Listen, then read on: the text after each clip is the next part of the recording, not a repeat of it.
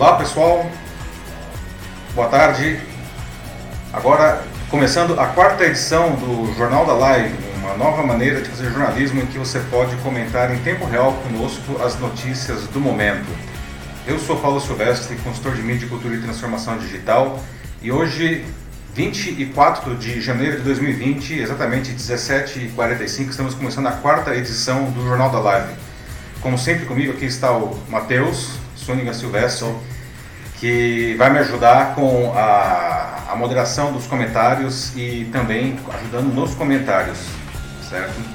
Ah, bem, pessoal, ah, para quem não conhece ainda o Jornal da Live, isso aqui é um jornal ao vivo, está acontecendo ao vivo nesse momento no LinkedIn e você pode participar ah, debatendo em tempo real com a gente as notícias. É só você deixar um comentário aqui no, no, nos comentários desse post da live e a gente vai lendo o que vocês estiverem ah, colocando para a gente e, e, assim o debate ele vai evoluindo, certo?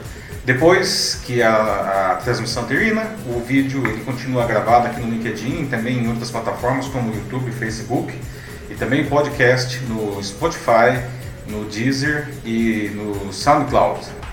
Muito bem. Pessoal, essas são as notícias desta quarta edição do Jornal da Live. Brasil piora no ranking mundial de corrupção nesse ano. Cuidado, tem novo golpe no WhatsApp e tem muita gente caindo nesse golpe. Mulheres são 21,7% dos novos CEOs ah, de empresas americanas. Como será que a gente está no Brasil? O TikTok supera o Instagram em downloads em 2019 e já é o segundo aplicativo mais baixado do mundo. E o Big Brother Brasil começou nessa semana, chegou à vigésima edição desse programa.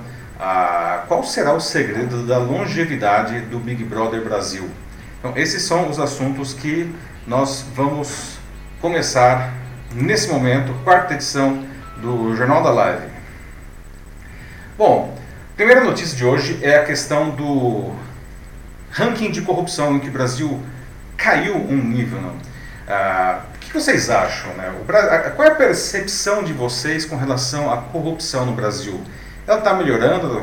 Melhor dizer, melhorar a corrupção quer dizer que ela está diminuindo? Ela está igual? Ou ela está piorando?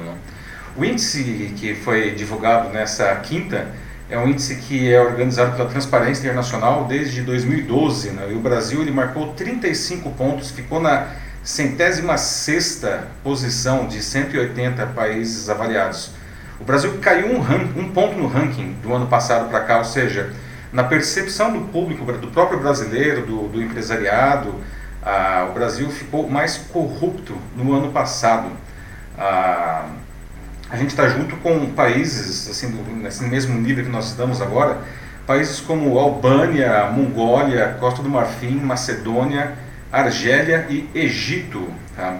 Ah, o índice de percepção da corrupção, o IPC, ele piorou no Brasil, segundo o relatório, ah, por motivos como a interferência política do presidente Jair Bolsonaro em órgãos de controle, mas também devido a algumas ações do Supremo Tribunal Federal, como quando o ministro Dias Toffoli, em julho do ano passado, ele determinou a paralisação de investigações que usassem dados do COAF sem que existisse uma autorização prévia da Justiça. O inquérito das fake news do STF também foi apontado pela Transparência Internacional como um dos motivos para a piora do Brasil no ranking de corrupção. Tá? Ah, o índice médio o, no, no mundo é de 43 pontos, lembrando que o Brasil tem 35 pontos. Os melhores países, ah, os mais bem classificados, são a Dinamarca, que marcou 87 pontos, ou seja, são os países menos corruptos, né? quanto mais próximo de 100, menor a corrupção.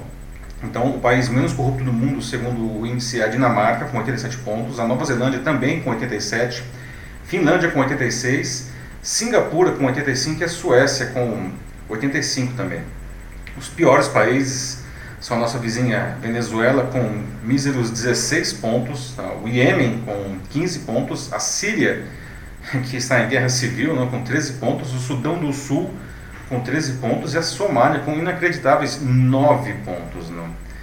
Bem, pessoal, aí eu, eu pergunto a vocês, não, ah, por que, que o Brasil continua tão mal na, na corrupção? Né? O que faz o Brasil ter essa posição de corrupção? O que a gente precisaria mudar para isso daí?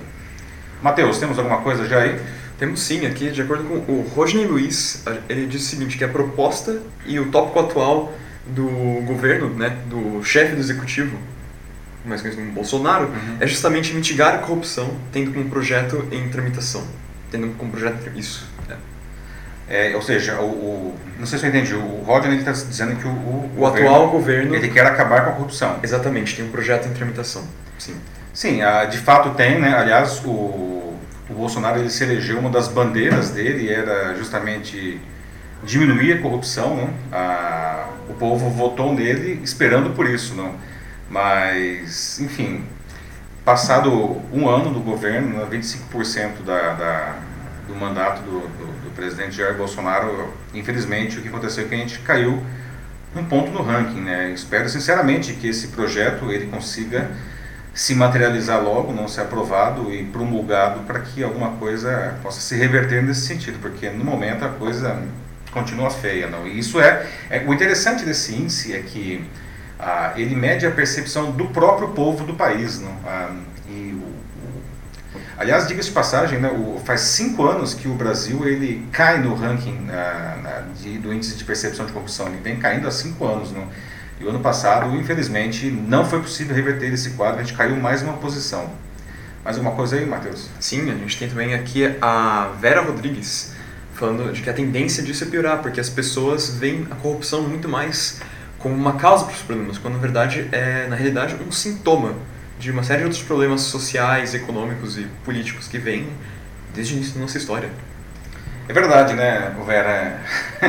Se for pensar, olhar a história do Brasil, inclusive a corrupção é uma coisa que está presente aí desde os tempos da, do tempo das capitanias hereditárias. Né? Aliás, o sistema de capitanias hereditárias, que foi o primeiro sistema político do Brasil, de certa forma, não vou dizer que ele era corrupto, mas ele era um, um, um sistema que favorecia profundamente isso, não?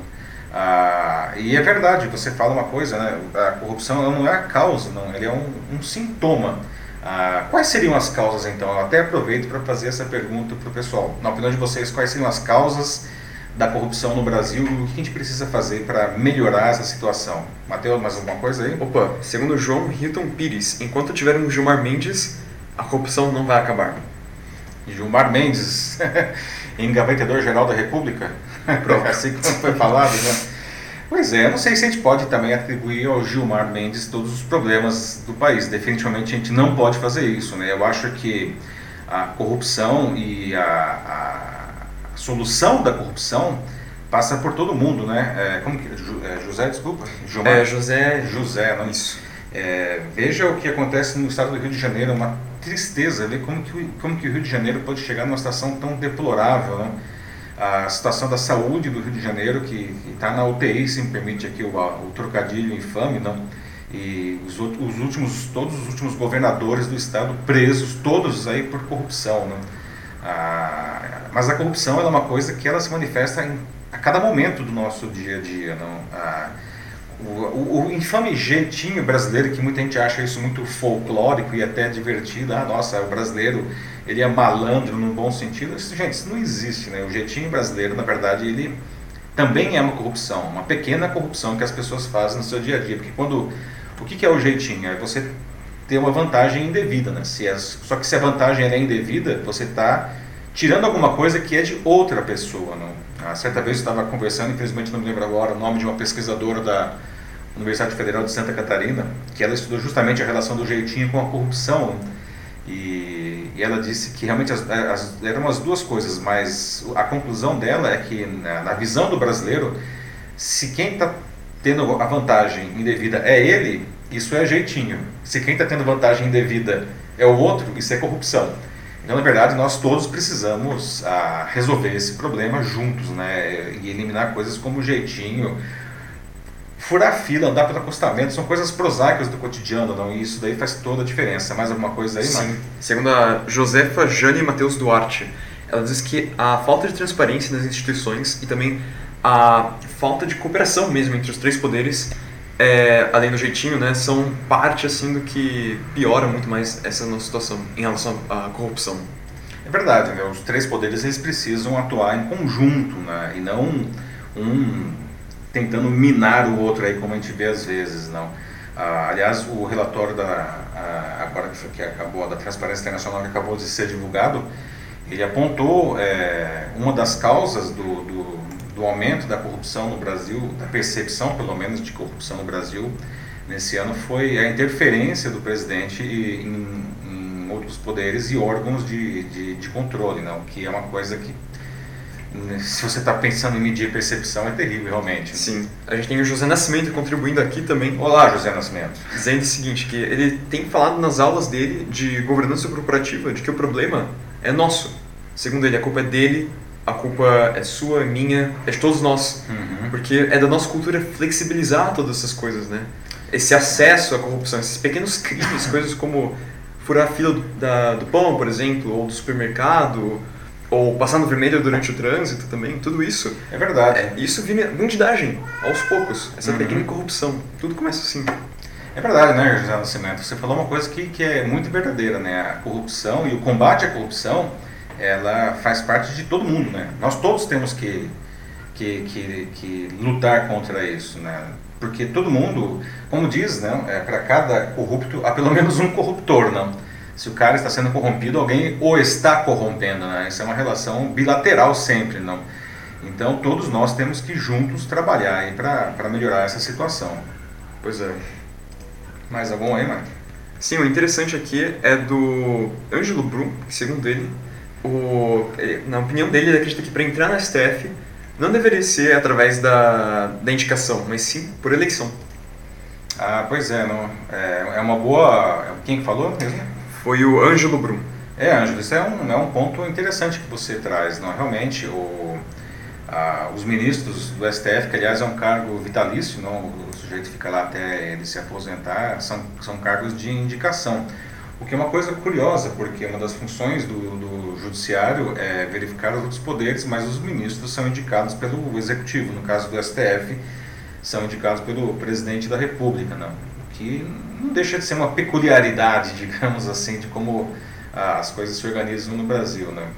Mas é, talvez é, os ministros, considerando o poder que eles têm, né, devessem ser eleitos. Né? Sim. Agora o duro seria encarar esse pessoal em, em, em, palanque, em debate. Imagine que emocionante que seria um debate aí com candidatos a ministros do STF. Né?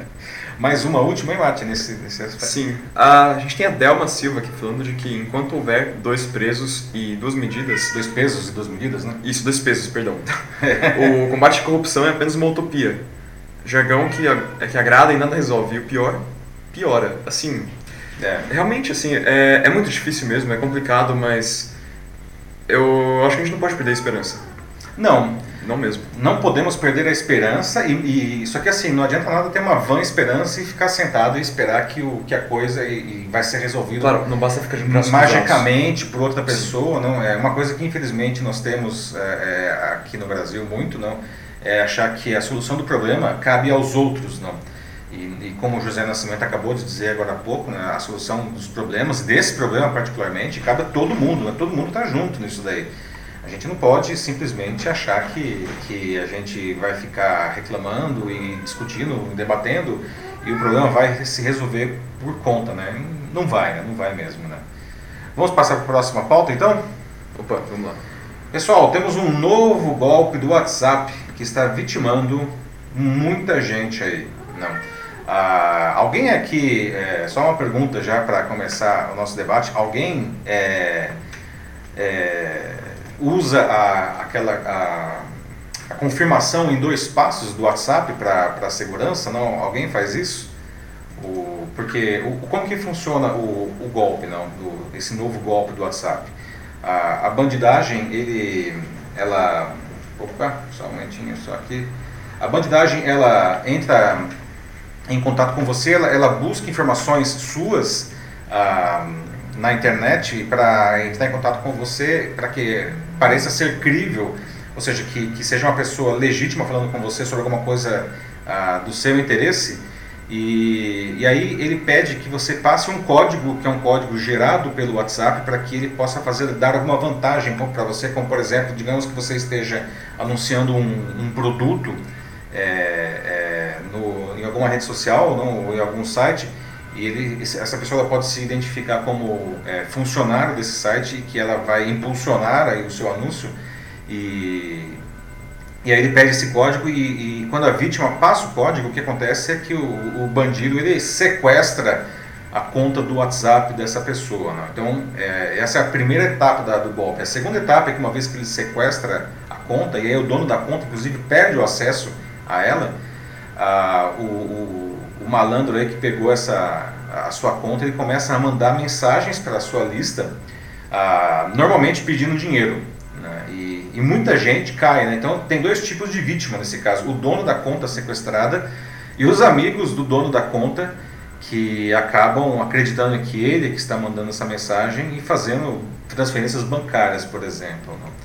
Esse aí é um golpe que é, já está crescendo muito. Eu mesmo vi ah, uma amiga minha foi vítima desse golpe e, e eu recebi uma mensagem supostamente dela mandando, pedindo dinheiro, né? E eu só que achei muito estranho porque era uma linguagem muito diferente dela. Era uma, ela é uma mulher mais refinada e a mensagem era do tipo, alguma coisa do tipo, poxa vida, estou precisando de uma grana aí, será que você pode me ajudar? Falei, nossa, que estranho, acho que não é ela isso daí, não.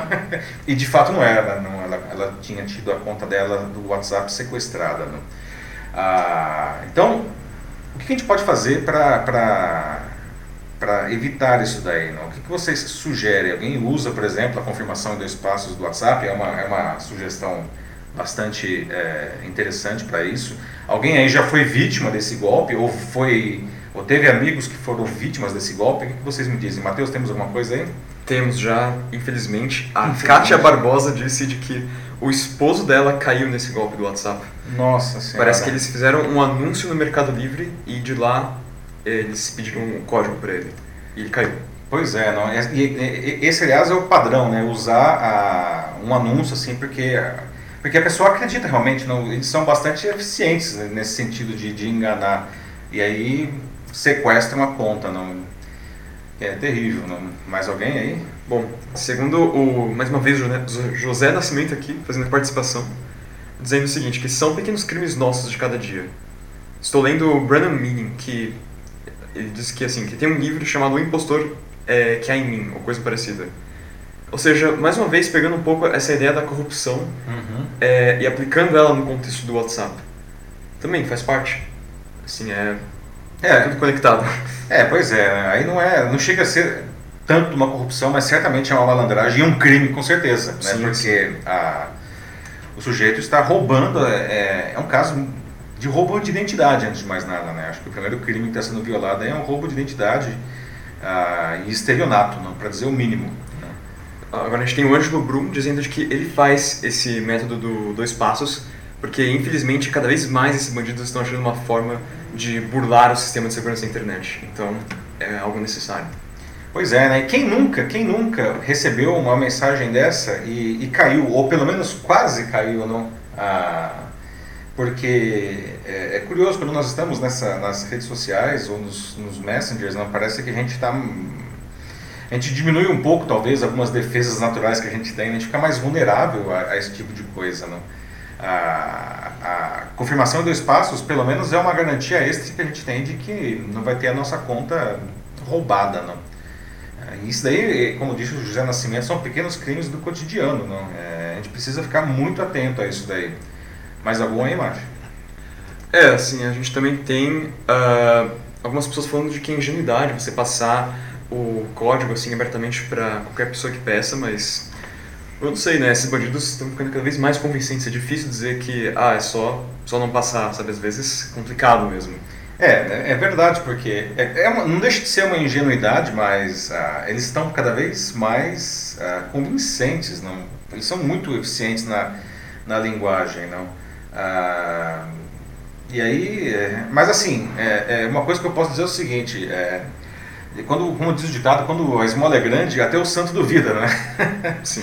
então, assim, gente, é, é, igual antigamente, antigamente eu quero dizer até, sei lá, cinco anos atrás, que vinham aquelas mensagens de e-mail dizendo, ah, nossa, eu estou, eu sou representante legal de o fulano de tal no exterior. O famoso príncipe da Nigéria. O príncipe da Nigéria, exatamente. o príncipe da Nigéria é um clássico, não? E o cara ele quer passar um milhão de dólares para você e precisa de algumas informações bancárias. Sinceramente, né? Qual é a chance de um príncipe nigeriano querer entrar em contato com você para te passar um milhão de dólares? Né? Eu acho que é mais fácil ganhar na Mega Sena da virada, porque essa história é verdade, né? Sim. Mais alguma aí, é. A Adriana Rosa trabalha com telemarketing e diz que um cliente dela também caiu nesse golpe. Ele apareceu do nada, uma hora pedindo dinheiro para ela. Semelhante com a história que você contou também pra uhum. gente. Muito é, esquisito. Cliente, hein? Cuidado com esses clientes, hein, Adriano? pois é, não, é, é, é, estranho, né? Porque eu confesso que é, a única coisa que me chamou atenção, no caso da mensagem que eu recebi da minha amiga, era a linguagem, não? Porque era uma linguagem que era muito diferente da que ela está acostumada a usar, mas e se não fosse, não? E se aquela fosse a linguagem que ela estivesse acostumada a usar? Será que eu, eu ia acreditar? Eu, eu ia achar estranho, porque é, dinheiro a gente não empresta para ninguém, né? Uma ideia legal aqui para solução é algo que o José Nascimento fala, uhum. de que ele fala assim, de que sempre que, assim, se for um amigo, por exemplo, e ele liga perguntando para ele assim, tipo, se realmente mandou mensagem, é. e especialmente um link, se e aí ele não abre assim se ele achar algo estranho. Eu é acho verdade. que é uma boa ideia, assim. É uma boa ideia, né? Assim, gente, clicar em link, jamais. Nunca. Never, tá? Nem que seja sua mãe mandando isso daí. Nunca clique é, em links, tá? O que o José Nascimento está sugerindo, que é uma ideia muito boa, é fazer uma confirmação em dois passos na vida real, não. A gente tem que ter confirmação em dois passos no WhatsApp e em outros programas que, que ofereçam isso daí, mas também a gente precisa é, ter isso daí na, a, na vida real, né? A gente pode ver o que está acontecendo é, e ligar para a pessoa, não? Sim. A gente tem aqui o Ângelo Brum de novo falando que depois daquele repórter ter invadido o celular do pessoal que fez parte da equipe da Lava Jato, é, fica a dúvida mesmo se realmente existe, é, vale a pena fazer os dois passos do WhatsApp, se, sabe, tem uma segurança e tal. É, pois é. Eu acho que vale, tá? É, tivemos, eu acabei de notar que a gente teve uma pequena trava aqui no, na, na imagem, tá? Mas acho que voltamos agora, não?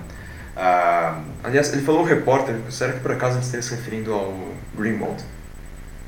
É, pode repetir novamente a, a, a, questão da... Sim, ele falou de um repórter que invadiu é, os celulares das pessoas que estavam participando da Operação Lava Jato.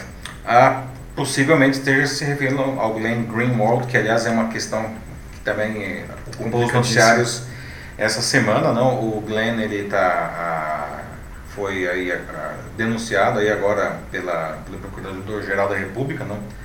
Ah, e bem, Uh, não dá para dizer que o que ele fez, ele não, foi ele que invadiu a, a, os celulares, né? não foi ele nem que encomendou, na verdade. Né? O que ele fez foi é, repassar é, material que ele recebeu, e é um material de interesse jornalístico. Né? É, como diz aquele velho ditado, né, você não pode matar o mensageiro, não. O mensageiro ele não é a, culpado pela mensagem. A, a, própria Polícia Federal, na investigação que ela já fez sobre esse caso, ela apontou que o Glenn Greenwald ele, é, não fez a, a, a, invasão e nem solicitou essa invasão. Ele recebeu aquele material e divulgou.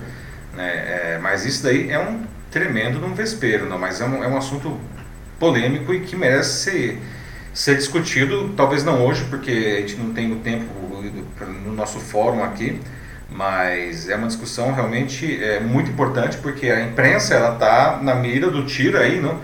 Ah, agora quando a imprensa, na verdade sempre foi assim, mas eu acho que está mais grave agora a situação quando a imprensa ela noticia alguma coisa que desagrada quem o grupo que está no poder, ela é desqualificada de todas as maneiras possíveis, inclusive de maneiras judiciais, né? Que é uma coisa realmente muito complicada. É. Uh, falando nisso, será que tem como explicar aqui rapidinho como que faz uh, os dois passos do WhatsApp? Que é bem ah, simples, né? É, é, uma, é ótimo. O pessoal pedindo bem. É, na verdade, isso daí é uma configuração. Você vai na, no, você abre o aplicativo do WhatsApp no, no seu celular, não? E na parte de configurações dele, você tem lá a opção para ativar o, o a, a, a, a, confirmação em dois passos, não? E aí você, é, é, toda vez que você for usar o WhatsApp, você tem que colocar um PIN, um número. E se você inclusive esquecer desse PIN, é, você pode pedir, dizer que esqueceu e aí o seu e-mail vai receber o número. Então é uma coisa simples, na verdade, é, mas que acaba sendo bastante eficiente.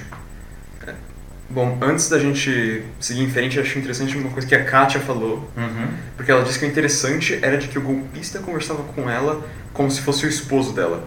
Tentando convencer ela de que era o Paulo, o esposo, só que ela tava do lado do cara ainda por cima. Então, esse caso é, assim, é, né? sensacional, não é, é, Convencer que é o esposo já é de lascar, não. Convencer que é o esposo com o esposo do lado é ainda mais difícil, mas não deixa de ser até é curioso, é uma, uma anedota isso daí, né? Convencer a pessoa que é o, que é o esposo aí. Isso sim, se o cara convencesse, seria incrível, né? seria realmente uh, o, cúmulo, o cúmulo da lábia aí, né? Sim. A gente tem aqui o Rodney Luiz, mais uma vez, dizendo uhum. que esse comércio assim, é, digital né, realmente é muito perigoso. Assim, você precisa tomar um cuidado extra com isso, principalmente na compra e na venda de produtos. Então, Exatamente. cabe aí maior cuidado e buscar informações adicionais. Assim, acho que realmente concordo com ele, não custa nada você até talvez tentar entrar em contato com o vendedor e perguntar algumas Sim, coisas. Sim, acho que a gente tem que ter um pouco de bom senso, né? Como você está falando, quando a gente está nas redes sociais, a gente acha que tudo é lindo, tudo é fácil, as pessoas são boas, a gente não é assim.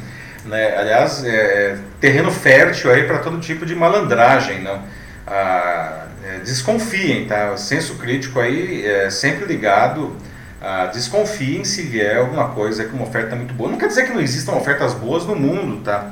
Mas é, quando a oferta é muito boa, é mais fácil que ela seja um, uma, uma furada, né? Passamos para o próximo assunto? Vamos lá. Muito bem, gente. Agora temos falando de mulheres em cargos de liderança de empresas, não? Por que elas são tão poucas não? no mundo e no Brasil particularmente, não? Ah, em números absolutos, a quantidade de mulheres nomeadas, segundo um estudo ah, da consultoria Challenger, Gray Christmas, no ano passado foi um recorde né, das mulheres eh, nomeadas como CEO. Ah, 21,7% dos presidentes de empresas que deixaram os cargos por diferentes motivos foram Segundo o estudo, 1.422 presidentes, CEOs de empresas nos Estados Unidos, eles deixaram os cargos no ano passado. 21,7% deles foram substituídos por mulheres, não? o que dá é, 308 homens sendo substituídos por mulheres no, no, topo da hierarquia de empresas, que foi um recorde nos Estados Unidos. Né? No sentido contrário, ou seja, é, CEOs mulheres que foram substituídas por homens foram 131. Então, nós temos aí um, um, um, saldo aí de mais ou menos uma 175 mulheres uh, a mais em, em, substituições de CEOs. Né?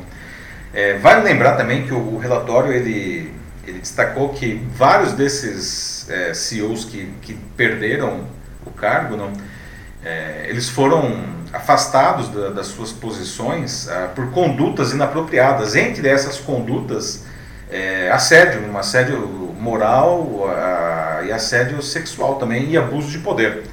Uh, então é uma coisa interessante ver esse movimento. Aliás, é, né, Matheus, ele está com um filme agora aí no, no, no, no cinema, não, que estreou na semana retrasada, Escândalo, né? Ah, sim. Né, que é um, é um, cara, é um, é um, cara, um caso real né, da, da Fox. É, é, o chefe da Fox. Né? Chefe da uhum. Fox que foi denunciado por repórteres, não, que ele fazia assédio sexual e assédio moral, não. Mas voltando a, a nossa, ao nosso assunto aqui, né, então esse recorde de mulheres é, ocupando posições de CEO é uma coisa é, muito interessante, não. Mas eu queria perguntar para vocês, por que, que assim, de longe, né, principalmente nos altos escalões das empresas, ainda é um ambiente é, dominado por, por homens, não, muitos homens ocupando. Né? Por que, que isso ainda é assim? Né? O que, que nós precisaríamos fazer para equilibrar um pouco essa balança? Não? E também, como está a situação no Brasil, na opinião de vocês? E aí, Marcos, temos alguma coisa já aí? Por enquanto, só o Rubens Everaldo dizendo que na casa dele quem manda são as mulheres, né? É isso aí. É. é, mas eu acho que assim, né, o Rubens, isso daí você não está sozinho, né? Eu diria que, aliás, aliás, isso sem piadas à parte, tá? Isso é uma verdade identificada pelo IBGE, o Instituto Brasileiro de Geografia e Estatística. Nós temos muitos lares, aliás, acho que nós temos é, já mais lares chefiados por mulheres do que homens no Brasil. Então, dentro de casa, realmente, Rubens, é, as mulheres estão mandando, tá? Elas são ah, aí o chefe da, da casa, o chefe do domicílio em, em muitas situações. Então, o que a gente precisa fazer agora é ter isso mais ah, é, representado nas empresas, não? Pois é. Agora a gente tem aqui o Davi Pereira de Souza, que ele diz que ele acha que as mulheres já ganharam até que bastante espaço, principalmente nesses últimos anos para cá, mas infelizmente os conglomerados eles ainda precisam entender de que a competência ela não é dependente do seu gênero. Exatamente. Competência é uma coisa que não depende de gênero e, mas, e uma coisa que eu acho que é bem interessante é, quem, é Davi, né? Foi o Davi. Sim. Davi, né? Uma coisa que é bem interessante, né, Davi? A, eu acho que as competências de homens e mulheres, aliás, eu acho não, isso é um fato, né? é, são diferentes. Né? Homens e mulheres são diferentes. Ah, e isso não tem nenhum aspecto de machismo ou feminismo nessa frase. São, somos seres diferentes.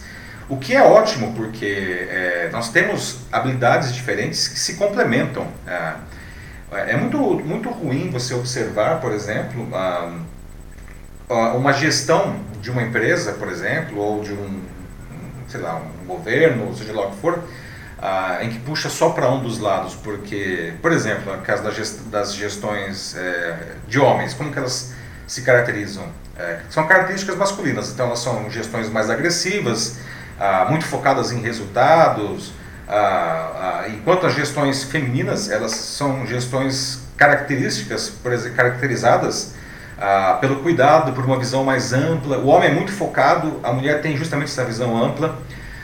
Então, o ideal seria justamente ter a mescla, porque é, tanto umas, uma habilidade quanto a outra habilidade são extremamente bem-vindas e necessárias.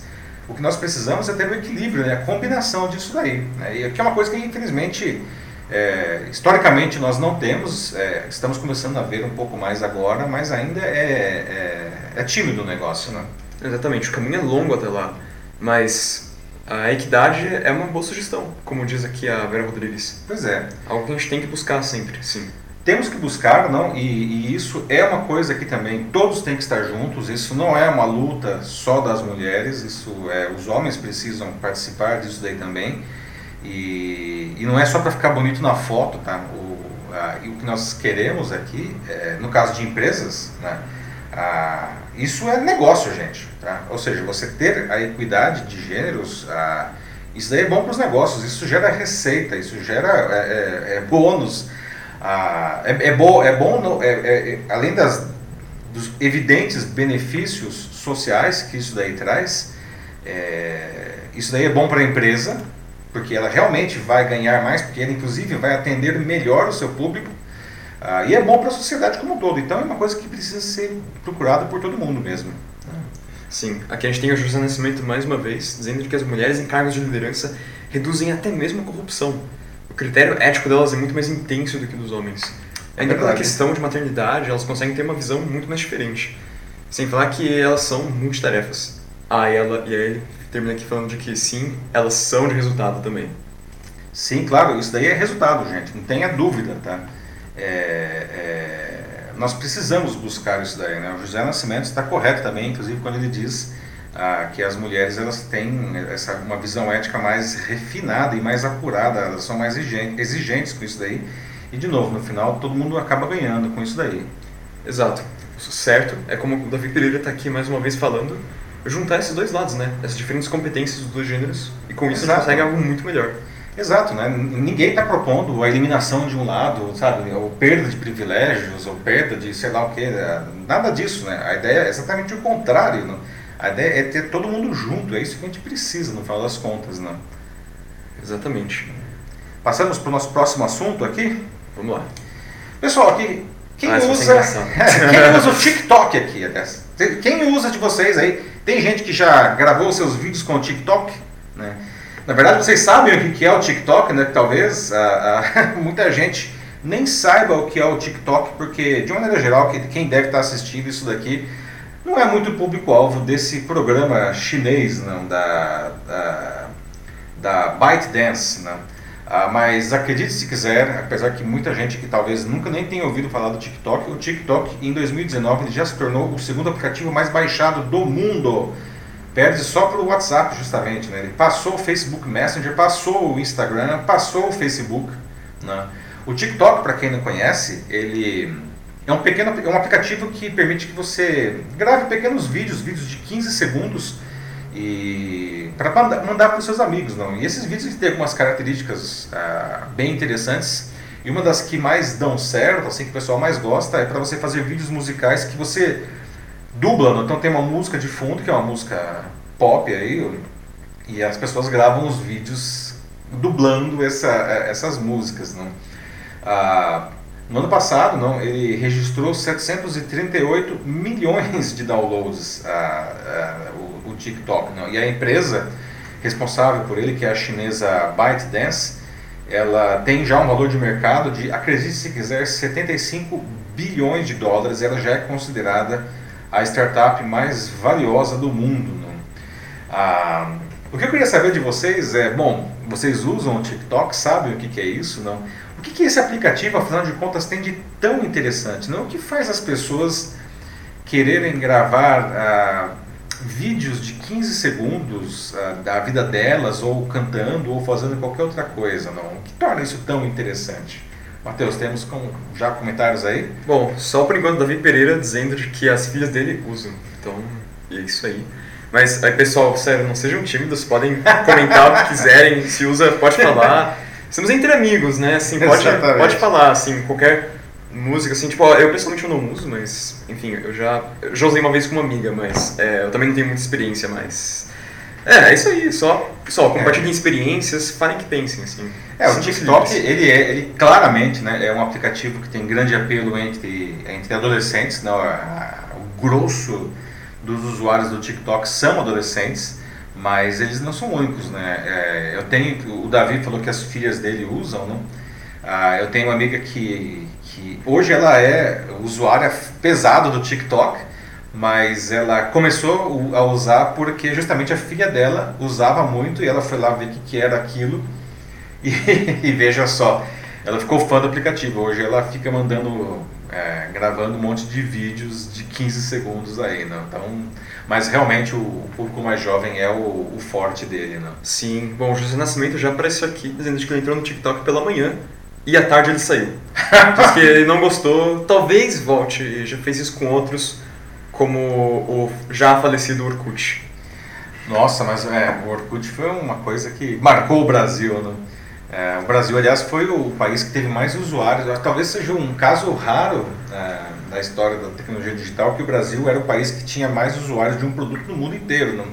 Normalmente é os Estados Unidos ou a China agora, né? mas é, o Orkut chegou a ter 80 milhões de usuários no Brasil. Né? Foi o país que mais teve é, usuários, tanto que o Google, que era o dono do Orkut, ele passou todo o controle do Orkut para o Google Brasil, né? lá no escritório de, de Belo Horizonte. Oh, mas José Nascimento, por que, que você entrou de manhã no TikTok e saiu à tarde e não gostou por quê? Não? É curioso mesmo. Mais alguém aí, né? Sim, a Delma Silva. Os sobrinhos dela usam. Ela acha muito legal, confessa que ela vai baixar.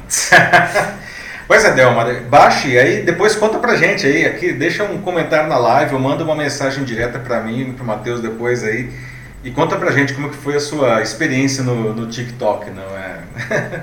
Mais alguém aí, Mike? Kátia Barbosa também diz que vai conhecer, apesar de não usar ainda. Então, é, a gente está tendo um progresso aqui, pelo visto. É. Surpreendo, tô surpreso. É, mas é, é, é ou seja, é mais uma categoria, não?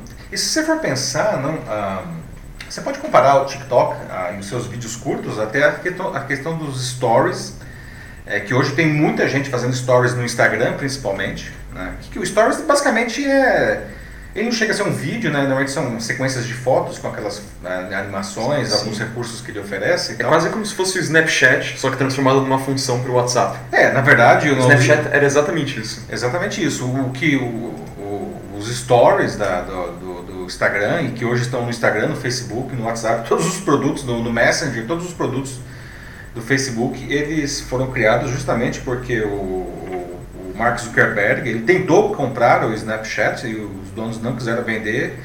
Então ele falou, ah, tudo bem, então eu vou acabar com vocês. Não? E desde então ele criou os stories e, e o Snapchat é ladeira abaixo, né? Assim, infelizmente está muito difícil para o aplicativo do Fantasminha lá fazer frente aí a, a máquina de guerra do, do Facebook, não? com pois seus é. stories. Não?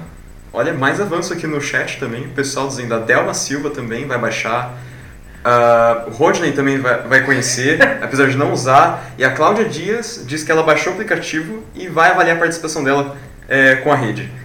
Como mas como ela ainda não tem, assim, ainda não sabe exatamente o certo, mas tá me permitindo se conhecer. Tá certo. Olha, nem, a, a, não era, a intenção não era fazer propaganda do TikTok não, hein, mas pelo menos está dando certo, porque um monte de gente vai baixar o aplicativo é, por conta aqui da nossa conversa. Mas baixem, claro, porque não, né? A gente tem que experimentar isso, as, as experiências, não. Depois comentem aí, vejam, digam o que vocês acharam do, do, do, produto, não. Mas e você, pai? Você dança no TikTok? Quer, o José Nascimento quer saber.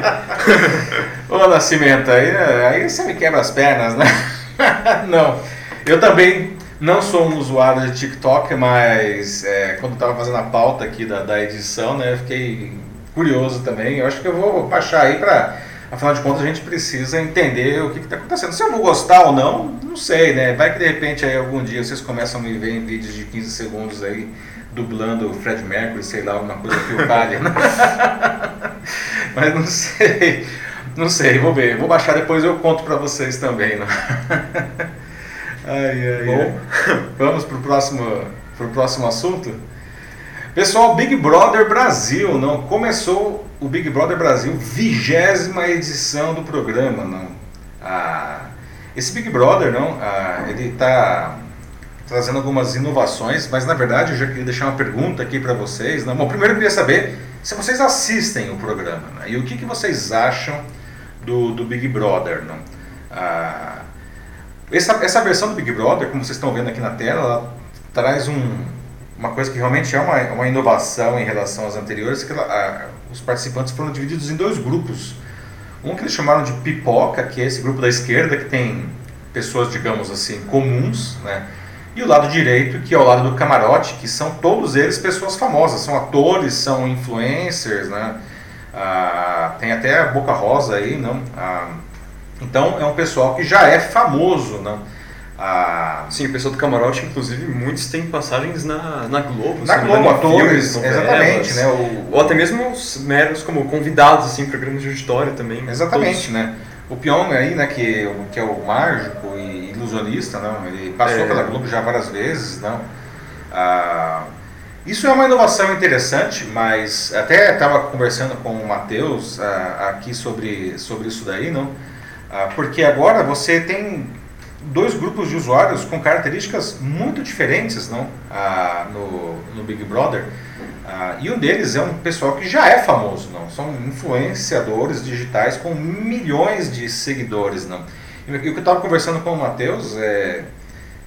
Poxa vida, como é que vai ficar na hora de ter lá o famoso paredão que o pessoal tem que votar e digamos que vá uma pessoa que eu sinceramente não sei como vão ser as regras, acabou de começar e confesso que não sei como vai ser isso, mas digamos que vá uma pessoa do, do tal do camarote e uma pessoa do pipoca para lá, não, é, será que não vai ter um, um, desequilíbrio natural aí?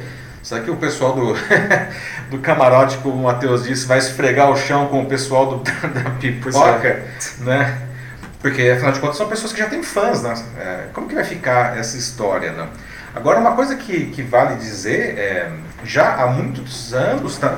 Ah, um dos critérios, é que pouca gente sabe disso, não, mas um dos critérios para as pessoas serem selecionadas para participar da, da casa lá do Big Brother é que essas pessoas, antes de entrar na casa, elas já tenham uma certa capacidade de gerar movimentação na rede. Talvez eles não fossem exatamente influenciadores digitais ah, gigantes, super famosos, mas eles já tinham presenças na rede bastante eficientes. Né? Então é, é interessante observar que esse programa, que chega à sua vigésima edição e, que continua sendo um programa milionário, não, trazendo muitos recursos para a Globo, ah, ele leva em consideração como que as pessoas se relacionam nas redes sociais para sua seleção. Né?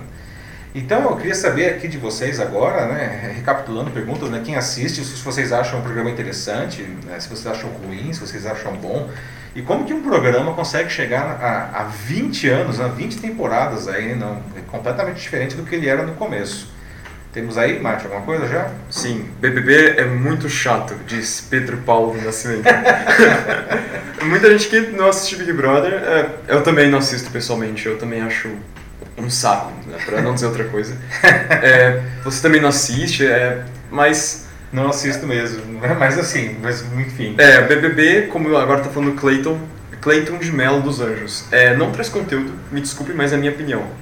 E não tem que se é. desculpar, Cleiton. Aqui a ideia é que todo mundo dê a sua opinião. A gente quer ouvir, inclusive, porque. E se alguém achar que o programa é bom, por favor, diga, tá? Não tem resposta certa ou errada e nenhum juízo de valor. Quem acha bom, acha bom, quem acha ruim, acha ruim. Acho que a ideia é justamente a gente fomentar o debate. Eu acho que, na minha opinião, assim, eu acho que lá atrás, quando teve a primeira edição, eu acho que a, a proposta era interessante, né? Assim, como uma espécie de experimento social. Você ter essas, não sei, que 20 pessoas mais ou menos, é, completamente estranhas uma, uma outra, né? Ninguém se conhece lá e elas têm que viver conviver nessa casa, assim, fazer uma série de atividades juntas por dias, né, meses, dois até, meses, é, dois meses. Né? Assim, é interessante ver como que cada um interage nesse meio, mas eu acho que o problema dessas edições, assim, tipo, se duvidar até da segunda pra frente, é que ficou muito mais claro esse negócio do jogo, né? É, isso é verdade. Então a parte do, do experimento meio que se perdeu. E tanto que os próprios participantes, eles falam que eles estão lá para jogar. Eles falam isso na maior. Sim, exatamente. Uhum. É, é, absolutamente consciente. Eles estão lá, eles sabem que aquilo é um jogo, que eles, o que eles vão fazer, todos os movimentos deles são calculados porque eles querem continuar lá para ganhar o, o, prêmio, não? Ah, eu lembro vagamente não de como foi o primeiro Big Brother. Não? O primeiro Big Brother eu cheguei a assistir ele bastante porque era realmente uma inovação e era muito interessante observar como que os participantes daquela edição, eles, eles realmente estavam lá. Era um negócio quase inocente comparado com, aliás, não, quase não, totalmente inocente comparado com o que nós temos hoje. Eles estavam lá simplesmente sendo eles mesmos, para o bem e para o mal. Né? Então, é, é, é talvez aquela fosse a proposta original, né? Para você ver como que pessoas se comportam em uma situação de completo confinamento e exposição absoluta, não? Mas, como você falou, a partir da segunda edição virou um jogo, todo mundo sabe exatamente o que está fazendo ali, calculado, né? Pois é. Agora a gente tem aqui um comentário do Carlisson Danilo, dizendo de que a maioria da população brasileira não tem acesso a outros canais, como de TV fechada, né? Então, por isso, muitas uhum. pessoas ficam assistindo Big Brother. E, para completar isso, assim, antes dele, a gente teve a Denise Blasius aqui, dizendo de que ela não assiste TV há 5 anos, porque só tem porcaria. Então fica uma coisa interessante de se pensar, juntando esses dois comentários. A programação da TV aberta em geral é muito ruim mesmo. Uhum. É péssima, baixíssima qualidade. Exato. Então, meio que não tem pra onde fugir, né? Você tem que ver ou ruim ou o estragado. para muitas pessoas deve ser assim. Pois é, né? Ah, ah, é interessante esse debate, porque quando há, há uns. Um, deixa eu pensar aqui, uns 25 anos, né, quando veio a, a TV por assinatura no Brasil, ela veio tardiamente comparado com mercados mais maduros como os Estados Unidos. Não? Ah, ela chegou aqui há 30 anos. Né? E, o, o, e ela fazia muito sucesso porque justamente era uma maneira, era um lugar que as pessoas poderiam correr não para fugir da qualidade da, da, da, programação da TV aberta, que já era rasa naquela época. Né? Então vieram programas é, de, e canais uh, muito mais sofisticados do que o padrão, como Discovery Channel, HBO, é, History Channel, né, e os canais de notícias, CNN, e os canais de esportes na ESPN. Então você conseguia ter não só uma, um produto segmentado, não, mas você tinha um produto considerado de alto nível, né? E, e muita gente é, migrou para a TV por assinatura por isso, né? Só que é, de, um, de um tempo para cá, o pessoal vem reclamando da queda da qualidade do programa da TV por assinatura também, né? Inclusive muitos anúncios, né? Assim, às vezes chega a ser irritante, né? O programa, ele, é, você está assistindo e, e, e, os blocos, eles são super curtos e interrompidos por comerciais que tem quase a mesma duração do bloco. Né? E aí o que o pessoal está fazendo? Né? A gente observa, por exemplo, a, a, no ano passado se eu não me engano, foram. Aliás, o ano retrasado, ano passado ainda não tem os números, a gente já mudou de ano, né? O ano retrasado nós tivemos cerca de 800 mil domicílios brasileiros abandonando a TV por assinatura. Não são 800 mil pessoas, 800 mil domicílios. Se você considerar uma média bem conservadora de três pessoas por domicílio, você tem quase 2 milhões e meio de pessoas que deixaram de assistir a TV por assinatura. E provavelmente já não assistiam a TV aberta, como a Denise, eu acho que disse, né? Uhum. Cinco é, anos assiste TV. Exatamente, né? E onde que essas pessoas não estão consumindo audiovisual? Claro que elas estão consumindo audiovisual, elas estão consumindo o streaming, né? cujos dois principais atores, pelo menos por enquanto, são a Netflix e, e o YouTube. Né?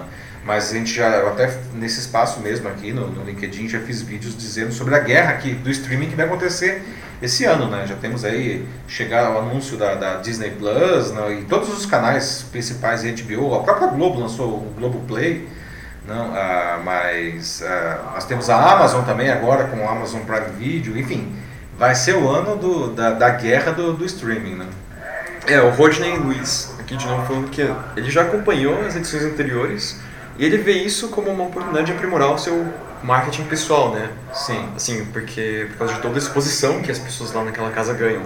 Sem contar é, a vitória em dinheiro, né? Assim, ah, sim. O prêmio certamente é muito suculento. E, e tem, além do prêmio, não, tem é, é, uma série de, como posso dizer, de, de, é, de presentes que eles vão ganhando ao longo da, da da, da, da, do concurso lá. Não. Mas a exposição, eu acho que o grande prêmio, é, o grande prêmio, eu acho que realmente é a exposição. Muitas vezes BBBs viraram atores da Globo, não? Ou, Como a Grazi Mazafera, por exemplo. A própria Grazi Mazafera, não? Que, que nessa edição agora da novela das sete aí, não, que está acabando agora, né? Sim, acho ela que foi, foi o, a... no último capítulo. É, hoje ou. não lembro agora, mas é, acho que é hoje. Eu acho que. Então, ela foi a, foi a protagonista da novela, né? E ela se revelou uma excelente atriz, não está mandando muito bem aí, né, em seriados e novelas, né? E outros, né? Ela faz, é só um exemplo, né? Sim.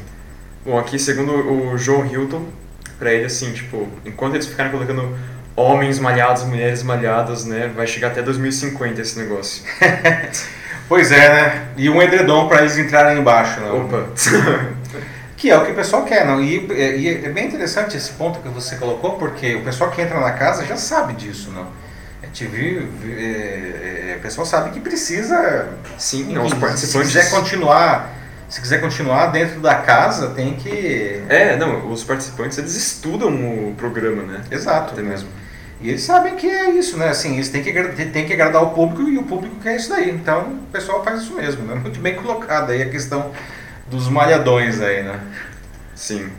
Uh, mas, ah, de novo José Nascimento, causando aqui no chat. E José Nascimento, muito bem. Falando que tá aqui só pra apertar, mania de jornalista.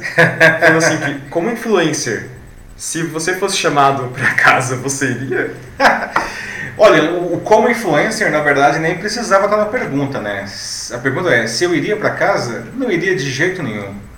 Não tem jeito, José Nascimento. E, e assim, não é nenhum julgamento, cada um faz o que quer. Eu acho que não tem nenhum problema dessas pessoas estarem lá nem problema nenhum mesmo, tá?